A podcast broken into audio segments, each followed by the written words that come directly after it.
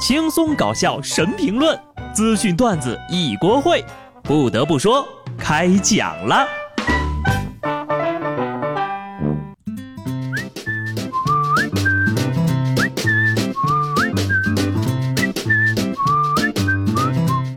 Hello，听众朋友们，大家好，这里是有趣的。不得不说，我是机智的小布。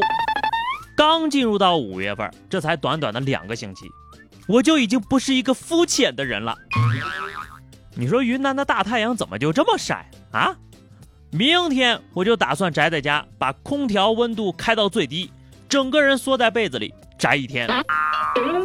看周末的天气预报呀，并不是为了出门，而是为了告诉自己，当一个只会在家里吹空调的肥宅有多爽。当然了，跟南方部分地区相比呢，我们这儿不到三十度的气温简直就是不值一提。全国多个城市都发出了高温预警，暴晒五分钟，出汗两小时。广东、浙江就这两天的高温呐，来的让人猝不及防。据中国天气称，今天江浙沪气温大范围突破了五月的历史记录了，浙江气温直逼四十啊，江苏、江西、杭州等地也突破了三十五度。这可是江浙沪包熟的节奏啊！冬天的被窝呀，是怎么暖都不热；夏天的凉席一躺就热。听说脂肪都会转化成热量，我就很认真的跟你说了，我不是胖，我只是炙手可热。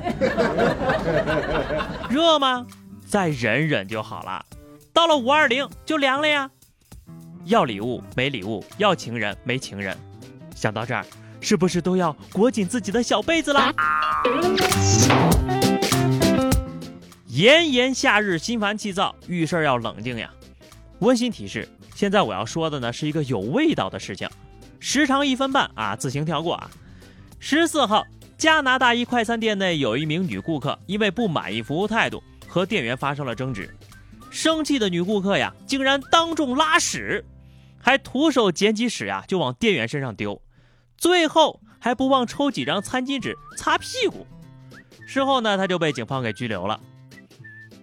这难道就是传说中的人法屎遁手里剑？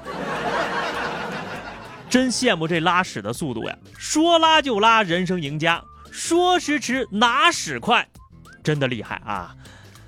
万幸呀，你拉的也比较干燥，万一要是拉的稀的，可就难办了呀。你们说这女顾客是不是精神有问题啊？建议送医啊！天气炎热，做外挂的都发神经了。最近呢，在某绝地求生的外挂群里出现了令人瞠目结舌的灭霸响指外挂，自称是复仇者联盟三合作款，而且呢，真的加入了六颗无限宝石的功能。作者发文，再次更新的这个外挂将增加打响指的功能，可以一键随机消灭一半在场的玩家，甚至。包括队友，这个外挂听起来有点狂啊！哈哈好，就算把振宇的号封了，我也要在飞机上打一个响指。做外挂的呀，已经不好好做外挂了，他们已经学会了侮辱蓝洞的智商了。不过呢，你们做到现在都没有弄一个一键吃鸡的挂，差评。科技改变生活，现在的科技啊，真的是超乎你的想象。最近呢，在杭州一中学引进了一台神器——智慧课堂行为管理系统。说这套系统啊，能把学生们的课堂行为一览无余。谁上课睡觉了、开小差了，分分钟识别出来。更可怕的是，这套系统能根据学生的表情进行分析，还可以无感刷脸考勤。我说没有打盹儿、传纸条、偷看小人书、在书上画小图、发个呆、走个神的课堂，还有什么存在的意义？而且这监视器啊还附带表情分析，看来呀以后上课要全程面带微笑了。得亏我也是毕业的早啊，不然三年高中下来，毕业直接保送电影学院了。我的笑容很真诚，因为学习使我快乐。只有微笑能让我活下去。睡觉开小差不耐烦，建议啊，这领导开会先引进使用一下。讲真的，就现在这学生啊也是真惨，甭管你学习好不好，烦心事儿都少不了。最近呢，在上海人民公园，一母亲替儿子相亲，要求呢女方必须是清北复交四大名校毕业的，而且呢不能太漂亮，工资还不能太高，事业心还不能太重。四大名校毕业，收入低，没事业心，然后乖乖的在家里相夫教子。人家考个清华北大是为了好玩吗？来这儿干嘛呀？去校招啊！这三个条件呢，可以这么理解：又想条件好，又怕儿子没地位，一边自卑一边自视甚高。要不考虑一下北大的宿管阿姨，也是北大的呀，事业心还不重，工资也不高，上了年纪呀，也想找个老伴儿了。虽然呢，马上就是五二零、五二幺了，但是你找对象也得擦亮双眼。最近呢，一女子脱裤逼男友下跪的视频在网上疯传。视频里的女子说呀：“你给我跪下，就解决这事儿；不跪就解决不了。”一旁的乘客呀，一看，哎呀，赶紧转身离开吧。男朋友妥协跪下了，女子回到了座位。不一会儿，这女的又起身要求男友跪下，并且脱裤子来要挟。男的又跪下了。女子才回到座位上，自己交的女朋友跪着也要哄完呐，这哥们儿也太伟大了。要是你不跪而闹了分手呀，就是把怪物放出去害别人呐。but 他裤子都脱了，你就让我看这个？我不关心她男朋友做错了什么，我就想知道围观群众做错了什么。好端端的坐个地铁也能看到长针眼的东西呀！恋爱谈到这个份儿上啊，只能求你们。在家吵架，利国利民，千万别分手啊！吵架就吵架，别拿食物过不去。最近呢，湖北荆门一小龙虾加工企业的生产车间，两班组因为操作台发生了这个争吵啊。有的工人呢面向对面的工人抛小龙虾，有的呢直接把小龙虾整盘端走砸脸上。据说呢，他们打架的原因是。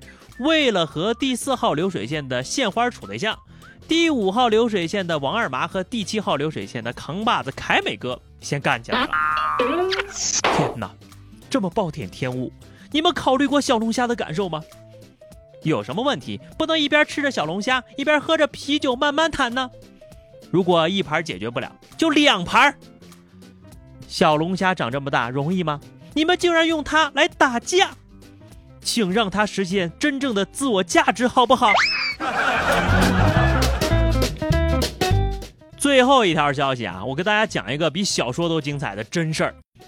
因为经济纠纷，有个老板呢打算花两百万杀另一个老板，结果呢他雇的那个人呢抽走了一百万，找另外一个人一百万雇凶杀人。第二个下家又抽了五十万，第三个下家又抽走了三十万，用二十万雇凶。第四个下家抽走了十万，用十万雇凶。第五个下家觉得吧，十万块钱杀个人太没劲了，就去找那要杀的老板坦白，要他配合摆拍被绑架的照片，骗了十万块钱。最后呢，这老板就报了警，这些人通通被抓了。最后一个挣十万块钱的杀手无罪释放，另外五个以故意杀人罪起诉了。层层转包，容易出现豆腐渣工程呀。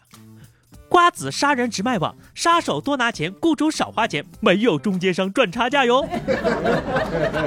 在这儿呢，还是要感谢一下中间商啊！如果不是这些中间商把佣金一半半的砍下去，这老板呢，估计都遭遇暗杀了。这么棒的剧本，要是没人来拍，可就不识货了啊！电影标题我都给你们想好了，叫做《这个杀手不靠谱》。好的，最后是话题时间哈。上期节目我们聊的是你会把自己的钱藏在哪儿啊？听友关不掉的幺幺零说，小时候呢，每次有私房钱就藏到花盆的土里。有一天被弟弟发现了，他马上就去跟妈妈说：“我发现一个好消息，这盆花会长钱。”还等什么呀？赶紧多浇水呀！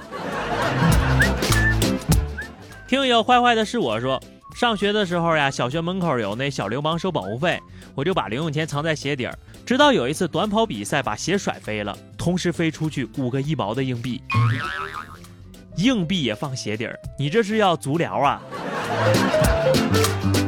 本期话题啊，周末就是五二零了，今天我们就来聊聊啊，你最近一次心动是因为什么事儿？